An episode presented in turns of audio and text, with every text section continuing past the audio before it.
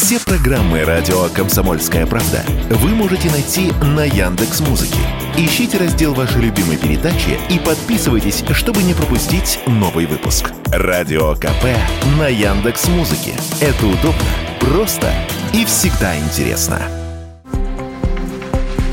Турецкие отели сильно дорожают, а вместе с ним и путешествия в эту страну. По данным Интерфакс Туризм на 27%, то есть почти на треть. Все из-за роста цен на размещение. Некоторые отели уже стали дороже на 40%. Впрочем, шанс купить тур по адекватной цене у россиян все равно будет, поделился с радио «Комсомольская правда» Юрий Барзыкин, вице-президент Российского союза туриндустрии. Ведь плюс 27% цифра не окончательная, а лишь предполагаемая это прежде всего прогноз, потому что, ну, ввиду ситуации по Турции и с природными катаклизмами, экономическая ситуация, бронирования идут в основном на майские праздники, а лето еще за горами. Поэтому кто-то говорит о 15%, кто-то о 27%. Это лишь данные отдельных компаний, которые, конечно, репрезентативностью не отличаются. Вот другие компании говорят о том, что средний чек даже на 45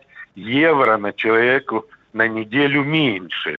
По словам эксперта, дорожают не только отели, но также и перелеты. Но это не значит, что доступного пляжного отдыха летом не найти. Варианты точно будут, сказал Юрий Барзыкин бортов мало, востребованность высокая, тарифы в два-два с половиной раза больше, чем там в доковидный период или до 2022 э, года. Вот основная проблема, хотя ставят и рейсы Победы из регионов дополнительно, перевозка обеспечивается. Поэтому, думаю, в среднем температура будет все-таки более нормальная. Волноваться особо не следует, тем более открывается целый перечень других направлений от малой вместимости Туниса и заканчивая Китаем, Таиландом, Вьетнамом.